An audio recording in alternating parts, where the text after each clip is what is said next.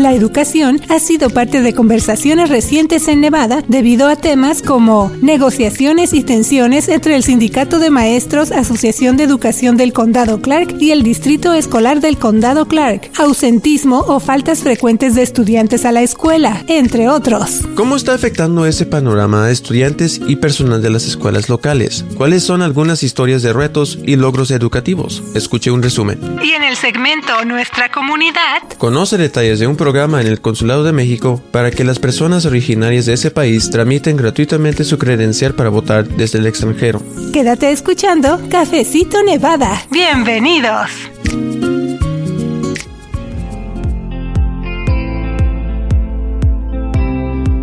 Hola amigos de Cafecito Nevada Podcast, yo soy Luz Gray, editora del sitio de noticias en internet de Nevada Independent en español. Bienvenidos a un episodio más y cuando digo esto justo me acuerdo que ya estamos muy cerca de llegar al episodio 300, así que estamos ya pensando en ese episodio, en ese capítulo especial para todos ustedes y también aprovechar para agradecerles porque estamos llegando a esa meta gracias al apoyo de cada uno de ustedes y sobre todo porque sigue siendo un medio para mantener informada a nuestra comunidad hispanohablante aquí en el estado de Plata y más allá donde nos escuchen y también porque de esta manera ya está quedando un archivo informativo e histórico para nuestra comunidad hispanohablante. Así que gracias una vez más por acompañarnos en Cafecito Nevada Podcast. Y bueno, como ya escuchó usted, hoy nos vamos a enfocar en algunos eventos y conversaciones recientes que están afectando el ámbito escolar y para ir platicando a detalle de esos temas, ¿quién mejor que mi compañero compañera Rocío Hernández, quien es nuestra reportera de educación para los grados escolares K-12 aquí en Nevada. Así que Rocío, bienvenida. Ya era tiempo de hacer este repaso de todos estos temas aquí en Cafecito, Rocío. Así es, Luz. En estos días, temas como las negociaciones de contrato entre el Sindicato de Maestros, Asociación de Educación del Condado Clark o CCDA y el Distrito Escolar del Condado Clark o CCSD han estado en el centro de atención. Vaya que sí estábamos platicando que has estado muy ocupada precisamente con todas estas noticias y bueno, esa situación se ha reflejado en algunas protestas y eventos también, Rocío, pero de hecho también se sigue hablando de los efectos de la pandemia en los estudiantes, incluyendo las faltas frecuentes a clases por parte de algunos de ellos y también otra parte de la conversación en curso es pues esto acerca de una propuesta para retrasar el horario de inicio de clases en preparatorias, pero también hay historias positivas que a veces no son tan conocidas y de eso también vamos a hablar más adelante, Rocío. Pero, eh, ¿qué te parece si vamos empezando entonces este resumen con el tema de esta disputa que hay ahorita entre el sindicato de maestros y el CCSD? Sí, Luz, en los últimos meses hemos reportado acerca de esas tensiones contractuales con el Distrito Escolar del Condado Clark y la prohibición de huelgas de maestros de Nevada. El Distrito Escolar ha declarado un punto muerto en sus negociaciones con el Sindicato de Maestros, argumentando que desde que empezaron las negociaciones en marzo, la CCEA no ha cedido en sus peticiones. A grandes rasgos, los maestros están pidiendo un aumento salarial del 18% durante los próximos dos años un incremento adicional de 5 mil dólares para todos los maestros en ciertas escuelas con un gran número de vacantes y puestos difíciles de cubrir y que el distrito aborde el tamaño de grupos en clases pero una de las principales razones de los desacuerdos está entre lo que pide el sindicato y lo que está ofreciendo el distrito escolar. Sí, pero otro punto reciente es que la palabra huelga también ha entrado en esta conversación, pero según la ley de Nevada, las huelgas de empleados públicos, esto incluye a los maestros, son ilegales. Entonces, ese es otro punto en los desacuerdos, Rocío. ¿Qué está pasando con ese tema? Bueno, el sindicato de maestros presentó una queja pidiéndole a un tribunal que declare inconstitucional cinco reglas estatales relacionadas con las huelgas. El CCA dice que estas reglas violan sus derechos de reunión y la libertad de expresión. La situación lleva tiempo en desarrollo y ya ha entrado en una etapa de arbitraje. Hay que recordar que hace un poco hubo una orden judicial indicando al CCA que sus miembros detuvieran paros de maestros que estaban provocando cierres repentinos de escuelas y que un juez determinó que constituye una huelga ilegal. Así es, y hay que señalar que las consecuencias por violar esa ley incluyen una multa de hasta 50 mil dólares por día, entre otras penalidades. Pero, ¿qué pasa si un tribunal falla a favor del sindicato de maestros y entonces las negociaciones entre ese sindicato y el distrito escolar no llegan a un acuerdo, Rocío? Bueno, John Valerita, quien es el director ejecutivo del CCA, dijo que si se hiciera legal que los maestros realicen una huelga, entonces el sindicato le pedirá a sus miembros que autoricen a la CCA a proceder. Si esto llegara a pasar, el sindicato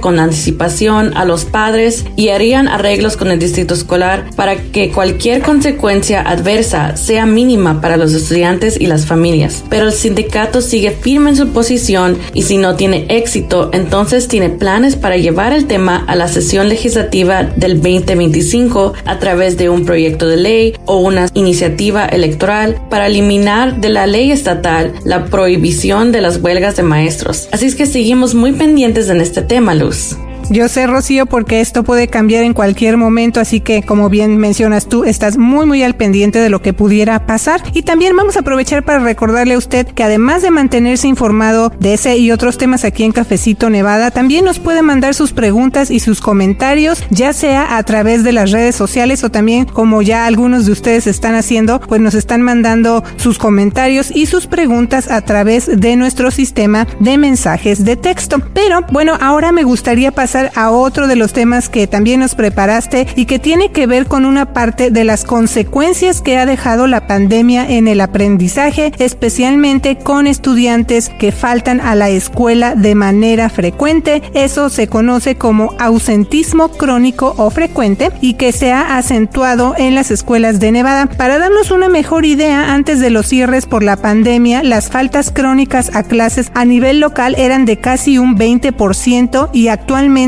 es cerca del 35%. ¿Qué más nos puedes informar acerca de esto, Rocío? Sí, Luz, tal vez algunas familias que nos han escuchado han oído el término en inglés que es chronic absenteeism y es cuando un alumno pierde el 10% de los días escolares. Esa situación ya existía antes de la pandemia, pero datos recientes del Departamento de Educación de Nevada dicen que las tasas de ausentismo escolar siguen siendo mucho más altas que antes de la era de COVID. Mm-hmm. Por ejemplo, casi el 35% de los estudiantes de Nevada faltaron frecuentemente a las clases el año escolar 2022-2023. En el último año antes de que comenzara la pandemia, casi el 19% de alumnos faltaron a la escuela de manera frecuente. Esta información es útil, Rocío, porque yo creo que a veces como que las personas no estamos muy conscientes de que está pasando esta situación y también saber por qué los estudiantes están faltando tanto a sus clases hasta llegar hasta esos niveles. Y también es interesante saber qué factores podrían estar causando precisamente esa situación, qué circunstancias se han visto en algunas escuelas en cuanto a las faltas constantes de los alumnos, Rocío. Sí, Luz, platicamos con Ignacio Prado, él es el director ejecutivo de una escuela charter en Las Vegas que se llama Academia Futuro. Aunque hay varias razones que provocan que los estudiantes falten a la escuela de manera frecuente, el director en esa escuela ha notado un cambio desde que comenzó la pandemia. Más padres están dejando a que sus hijos se queden en casa si están enfermos, cuando antes los mandaban a la escuela aunque tuviera tos y no era gran cosa. Además de notar esa mayor conciencia acerca de la salud, funcionarios de educación también dicen que haber estado tanto tiempo lejos de las clases en persona fomentó una disminución general en la participación de los estudiantes en las escuelas. Eso es algo de lo que se sigue recuperando y está notando que se va a necesitar más tiempo para que los alumnos vuelvan a establecer esa conexión con su aprendizaje en las escuelas. Otras barreras incluyen la falta de transporte para llegar a las la inseguridad alimentaria y de vivienda. Esos problemas se agravaron para las familias que tuvieron dificultades financieras durante la pandemia o incluso perdieron a miembros de su familia.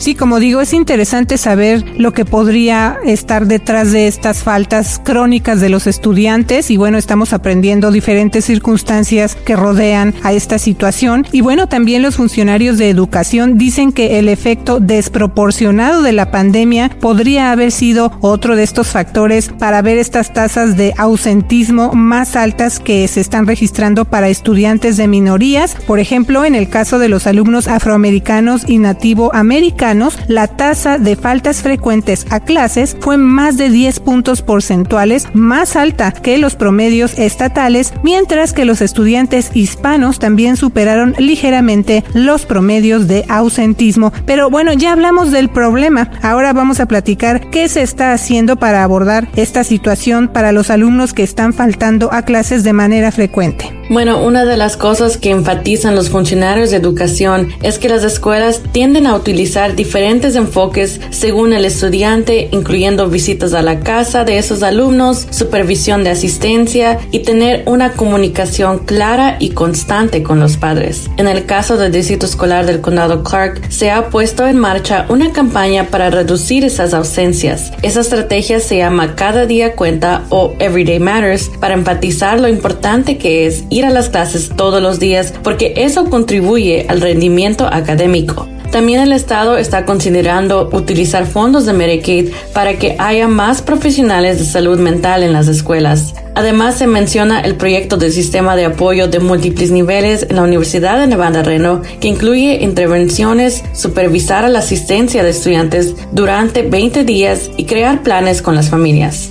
Sí, definitivamente la parte de la comunicación entre familias y maestros es una pieza clave, no solo en el tema de las faltas frecuentes a clases, sino también para estar al tanto del avance académico de los estudiantes, qué les pasa, en qué situación se encuentra, qué necesidades tienen, qué se puede hacer ahora sí que de manera conjunta para asegurarse que ellos estén bien y que bueno, pues sigan adelante con ese camino hacia su aprendizaje efectivo. Y bueno, de ahí nos vamos a pasar también a otro tema que mencionamos y es una propuesta para cambiar el horario para empezar la escuela. Yo creo que eso se viene más a la mente cuando se trata del descanso para los estudiantes, pero ese tema está llegando también bajo cierta controversia. ¿Por qué se está planteando ese cambio, Rocío, y qué más nos puedes comentar? Bueno, recientemente la Junta Estatal de Educación votó para seguir adelante con una propuesta de reglamento que se enfoca solo en preparatorias que empiezan a las 8 de la mañana. Muchos padres en CCSD saben que las preparatorias aquí en el condado tienen que empezar como a las 7 de la mañana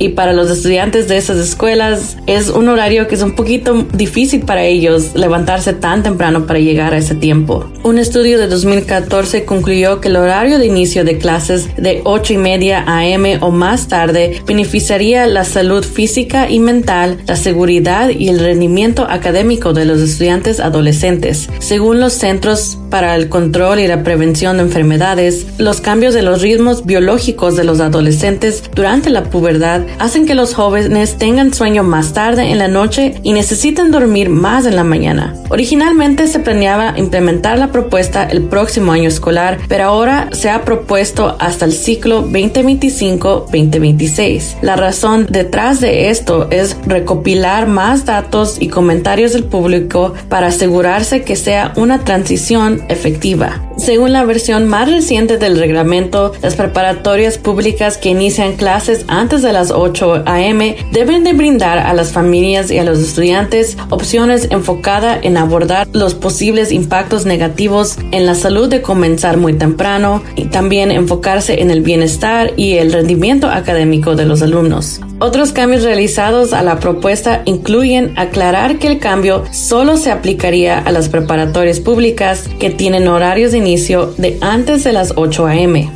Es un tema para pensar, ¿verdad, Rocío? Y por eso también, bueno, es una de las razones para esa propuesta, pero hacer ese cambio de horarios tendría un costo. Según personal del distrito escolar, implementar esa regulación podría costar casi 150 millones de dólares para pagar conductores de autobús adicionales y otros costos de transporte. Sugerencias para mantener bajos los gastos mientras se cumple con los cambios propuestos incluyen, por ejemplo, recortar el transporte en autobús para estudiantes que viven en un radio de 5 millas de sus planteles o de sus escuelas y para quienes asisten a escuelas especializadas y academias técnicas y profesionales. Otra opción que no tendría ningún costo inmediato para el distrito daría como resultado que las preparatorias empiecen a las 8 de la mañana, pero también retrasaría las horas de inicio de las escuelas primarias a las 10 de la mañana. Eso podría ser un reto para las familias que tienen padres que trabajan. Pero bueno, Rocío, ¿qué sigue entonces con este proceso para ver si avanza esta propuesta? Sí, el siguiente paso es enviar la propuesta para que lo revise la Oficina de Asesoría Legislativa. Después de que la Junta reciba una versión autorizada,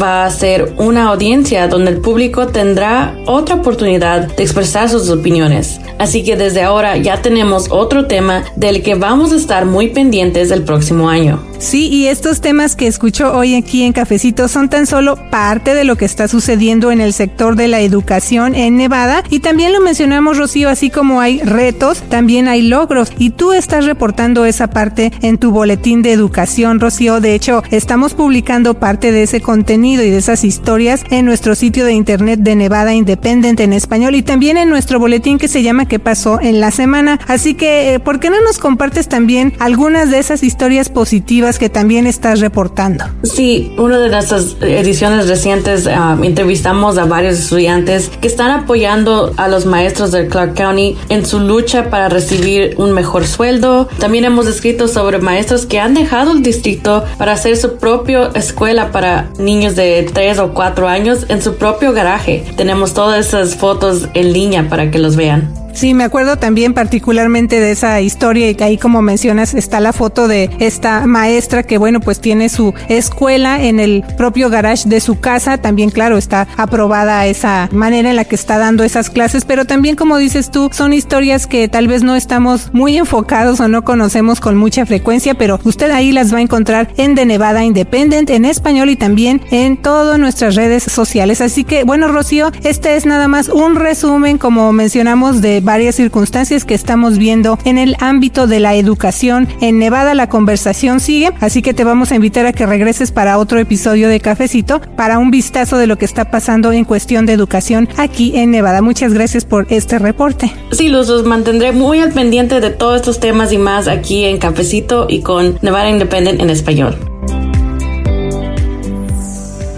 Y bueno, del ámbito de la educación, ahora pasamos a la información, detalles del programa de credencialización 2023-2024 para que los mexicanos que viven en el exterior tramiten su credencial para votar en las elecciones que se van a realizar en México el próximo año. Así que vamos a escuchar estos avisos comunitarios que nos preparó nuestro asistente editorial José Ruiz. Este es el segmento Nuestra Comunidad.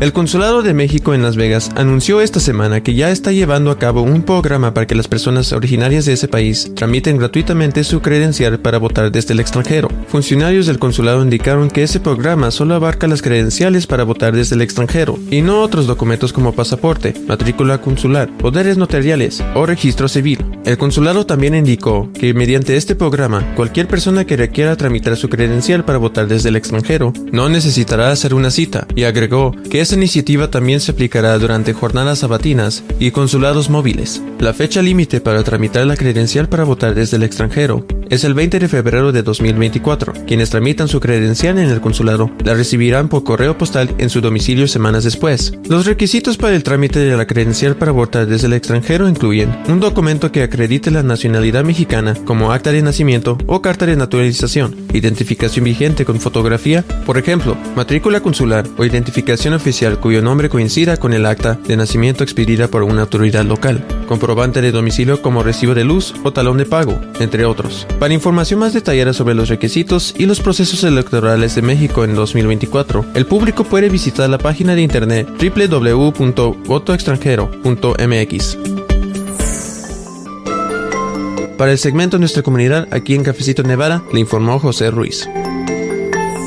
Muchas gracias por esa información, José. Ya lo escuchó usted. Y también visite nuestro sitio de noticias en Internet para esos temas comunitarios y otra información relacionada con lo que pasa aquí en nuestro estado de Plata. Y bueno, otra manera en la que podemos seguir en contacto es a través de nuestras redes sociales. Nos encuentra usted como de Nevada Independent en español. Y también aprovecho para invitarle a que se suscriba a nuestro sistema de mensajes de texto. Ya algunas personas nos han estado mandando sus preguntas, sus comentarios así que está abierta esa invitación para que se suscriba a este sistema y también recuerde tenemos nuestro boletín informativo que es gratuito y usted lo recibe tempranito en su correo electrónico. Siga pendiente y únase a esta conversación cada semana aquí en Cafecito Nevada. Le saluda la reportera Luz Gray y ya sabes, siempre le deseo que tenga una semana llena de éxito con The Nevada Independent en español. Nuestro estado, nuestras noticias, nuestra voz. Para la información más actualizada al momento, síguenos en redes sociales como de Nevada Independent en español, en Facebook, Envy Indie en español, en Instagram, Envy Indie en español en Twitter, de Nevada Independent en español, nuestro estado, nuestras noticias, nuestra voz. ¿Quiere mantenerse informado con las noticias del equipo de reporteros del portal de noticias en Internet de Nevada Independent en español? Mándenos un texto. Solamente envíenos la palabra español al 702-766-4372, 702-766-4372 o visite en Internet de Nevada Independent en español para registrar sus datos. Envíe la palabra español al 702-766-4372. Regístrese hoy.